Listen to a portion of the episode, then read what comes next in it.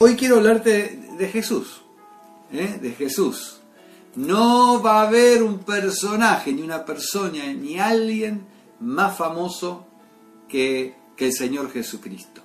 Algunos eh, que creen, otros que no creen, algunos para cuestionar, otros para glorificar, pero el nombre de Jesús es conocido. Y cada día el nombre de Cristo va corriendo por las ciudades, por el campo, en lugares recónditos, lugares que jamás podemos imaginar, podemos encontrar personas que conocen el nombre de Jesús. Las palabras del Señor han salido hasta los confines de la tierra. Una maravilla. Yo quiero que eh, a los creyentes, a los que están ahí, tienen su Biblia, y si tenés una Biblia, y nunca la leíste y la querés traer, yo te invito a que abras el libro de San Juan. El Evangelio según San Juan es parte del Nuevo Testamento. La Biblia tiene Antiguo Pacto y Nuevo Pacto. Tiene una división en el medio y un poquito más en el medio, ¿no? Y en una sección dice Nuevo Testamento. A partir de allí encontramos las palabras del Señor Jesús. Hablo para, para aquellos que a lo mejor, como a mí me pasó, que teniendo 21 años no tenía ni la menor idea. Tenía la Biblia en la mesita de luz y tenía terror de abrirla porque era un libro tan sagrado que le daba un beso y me acostaba. ¿Cómo perdía? No, sabía yo que la bendición estaba en abrirla, leerla y creerla. Pero bueno, alguien me lo contó, alguien me lo dijo y hoy yo te lo digo a vos. Así que San Juan eh, es uno de los, de los libros que narra parte de la historia del Señor Jesucristo. ¿eh? Hay cuatro, Mateo, Marcos, Lucas y Juan. Se los conoce como los cuatro evangelios y narran, narran la parte, parte de la, de la trayectoria de Jesús, eh, hombre por esta tierra. Una maravilla. Algunos repiten algunos pasajes, otros agregan otras cosas. Es muy lindo que lo puedas leer, te va a dar vida. ¿Sí? Vamos a ir al capítulo número 6. El capítulo 6, justamente, justamente el capítulo 6 eh, tiene un encabezado, tiene un título en la mayoría de las Biblias y dice Palabras de vida eterna en el verso 60. Capítulo 6, verso 60. Palabras de vida eterna.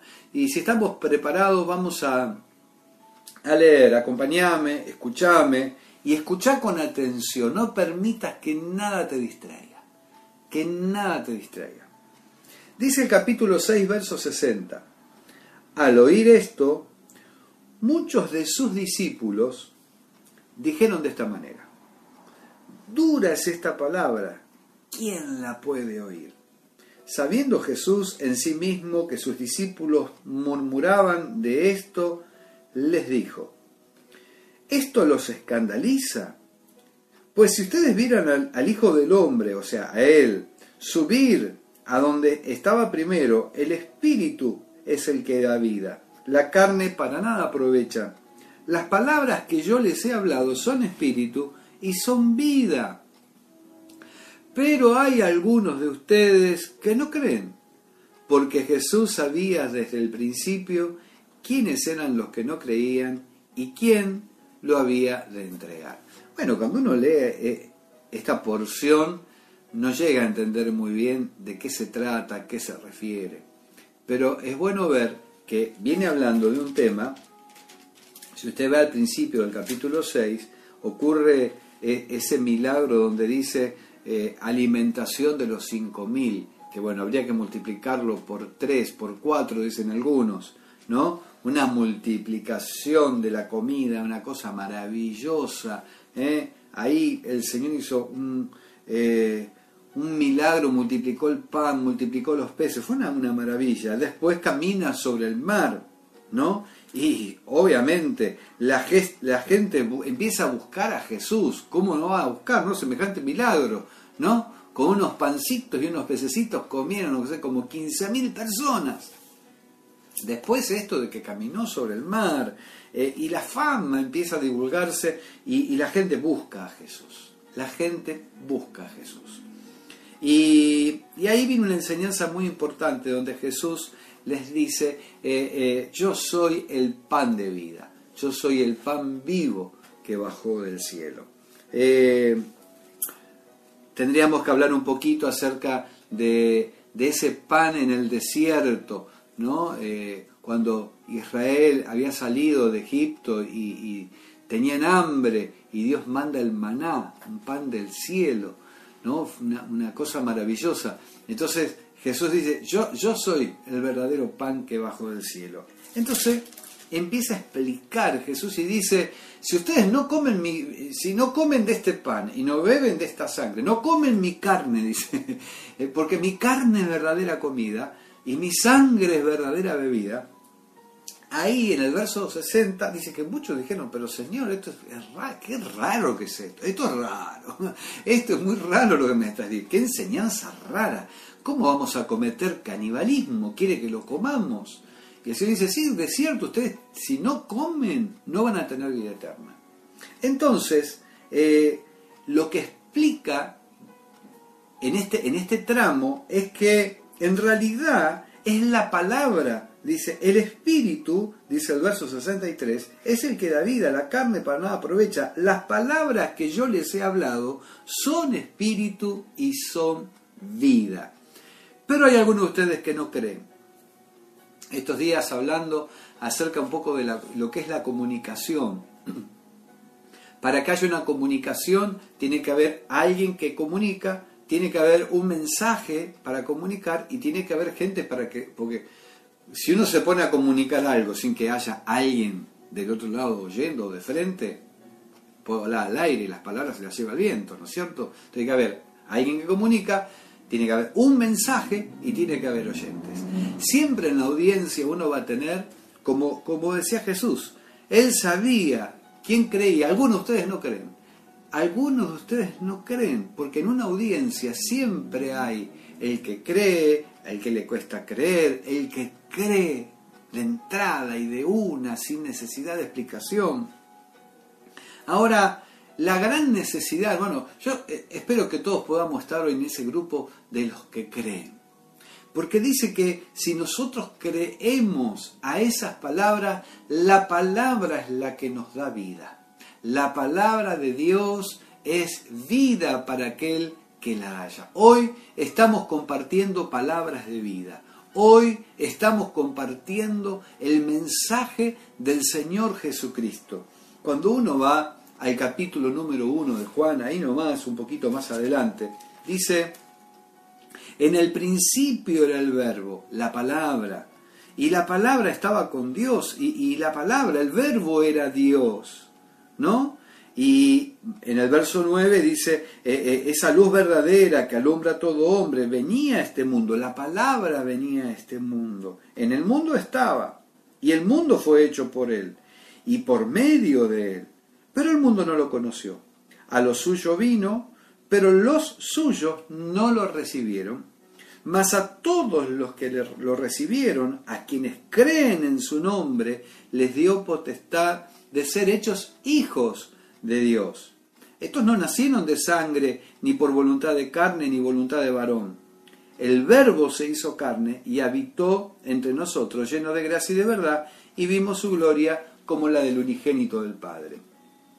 Más adelante, cuando uno ve el capítulo de Hechos eh, número 3, eh, cuando los apóstoles Pedro y Juan empiezan a predicar y, los judíos preguntan, pero eh, estos milagros que ustedes hacen, ¿qué están haciendo? Porque habían sanado a un, cojo ahí que hacía 40 años que estaba mendigando. Entonces, pero ¿con qué autoridad, en qué nombre hacen estas cosas? Y empieza a narrar Pedro y Juan y dice, ustedes eh, mataron al autor de la vida. Y está con mayúscula, ¿no? Al autor de la vida. Pero el Padre lo levantó entre los muertos, resucitó. Bueno, tuvieron más bronca porque los que cuestionaban eran los saduceos, que eran personas que no creían que, que, había resurrección, ¿no? Ahora, Jesús viene, muere, resucita, como dice Juan 3, para que todo aquel que crea en Él no se pierda, mas tenga vida eterna. Ese es el pan. El pan que le da vida a tu alma es creer. Jesús es la vida del alma. Jesús puede darle la vida que estás necesitando. A vos que estás eh, aterrado, con ataques de, de pánico, angustiado, sin fe, sin esperanza, totalmente deprimido, con ganas de morir, sin deseos de vivir. Y no es por la pandemia, porque antes de esto ya te sentías igual. Algo está pasando, algo estamos necesitando. Jesús es la vida del alma. Nosotros, la Biblia enseña y dice en el libro de Romanos, por cuanto todos pecaron y están destituidos de la gloria de Dios, todos los seres humanos. ¿Y la cuál es la prueba? Es que no hay nadie que, que diga yo no, yo no peco, porque nuestra mente, nuestro cuerpo siempre tiene esa lucha, porque el ser humano es una, está caído, pero Cristo vino a deshacer esa maldición que trajo el pecado y vino a darnos vida y vino a darnos una vida abundante. Cristo es la vida de mi alma.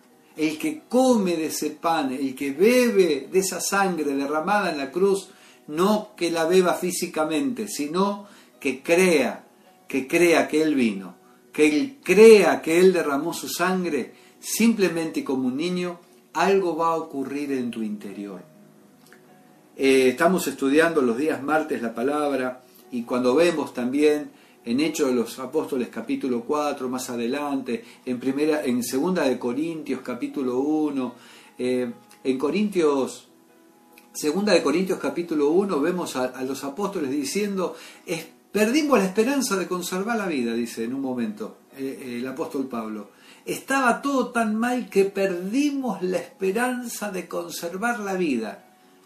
La vida física, pero nunca la vida del alma. Y en un momento dice, pero confiamos en Dios que es poderoso, porque Él nos ha librado otras veces. También sabemos que puede librarnos y que también nos librará. Tenemos esperanza, tenemos confianza. Si este cuerpo se deshiciere, tenemos una morada mayor en la eternidad. Lo más importante, antes de que todo esto pase, es tener la vida en el alma. Hoy Jesús llega a cada hogar. Hoy Jesús golpea las puertas de tu corazón. Hoy el Señor quiere cambiar tu, tristeza en alegría. Hoy quiere cambiar tu noche en día. Hoy, e, este es el día, este es el día de salvación. Espero que alguien que está desahuciado, que está, que no tiene nada dentro de su interior, que lo tiene todo, pero que a la vez siente que no tiene nada, hoy simplemente seas parte de esa audiencia que dice, yo le creo al Señor. Yo le decido creer en Dios. Yo decido creer, voy a abrir mi corazón, no voy a andar preguntando. Es muy lindo ver el capítulo 7, eh, en el verso 25, después de todas estas cosas, decían algunos entonces en Jerusalén, ¿No es este a quien buscan para matarlo?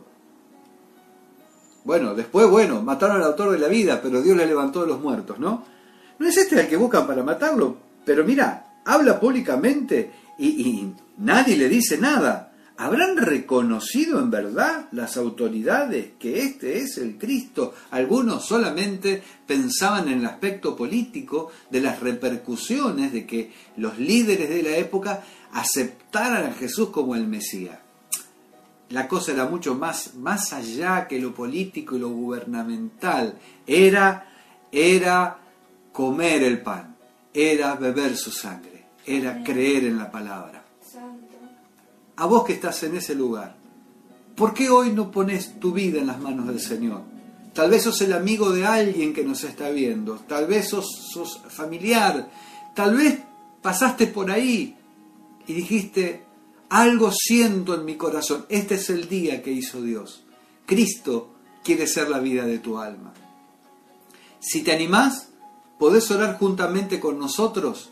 Débora me va a acompañar y podemos decir, Señor Jesús. Señor Jesús.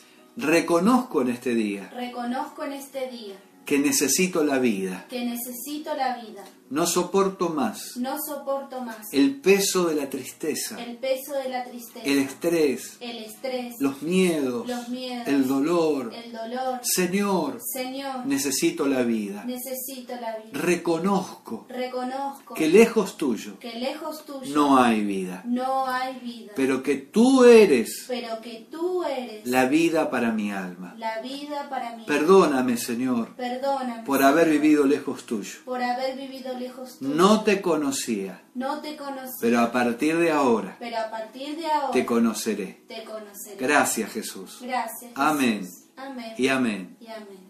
Gloria a Dios. Gloria Prepárate a vivir la aventura más hermosa de tu vida. Prepárate a vivir la aventura más gloriosa. ¿Y qué te digo con esto? ¿Que no te van a pasar cosas? No, te podemos escribir una lista, lo que estamos acá, de cosas negativas que hemos vivido y hemos sentido, como decía Pablo, eh, sentencia de muerte. Como que, bueno, llegaremos hasta acá, pero en medio del dolor, siempre, siempre sus brazos nos han sostenido. Y además, siempre, siempre queremos que quede claro, porque las personas dicen, pero yo no puedo venir a Jesús. Yo tengo este defecto, yo tengo, hago esto, yo practico tal cosa. Ese no es el tema. El tema es aceptar a Jesús. Amén. Y cuando vos recibís el mensaje de Jesús, que es la vida del alma, porque todo, todo eso negativo, los vicios, las prácticas, la vida, todo lo malo que emana de nosotros y que nosotros hacemos, tiene que ver con la muerte del alma. Pero cuando viene la vida del alma, empieza, si yo te pongo la muerte y te pongo la vida, ¿quién gana? La vida. Porque es Jesús, el autor de la vida, que empieza a batallar con las tinieblas que hay en nosotros y, nos lleva a otro mundo y empezamos a ser transformados. Ocurre lo que se llama la transformación del alma de las personas. ¡Qué maravilloso! Si hoy aceptaste a Jesús o volviste a Él y el proceso transformador se interrumpió, hoy comienza de nuevo tu camino a la victoria. Y si es la primera vez, hoy comenzás a vivir una vida nueva. Que Dios bendiga tu vida en gran manera. Qué, qué bendición.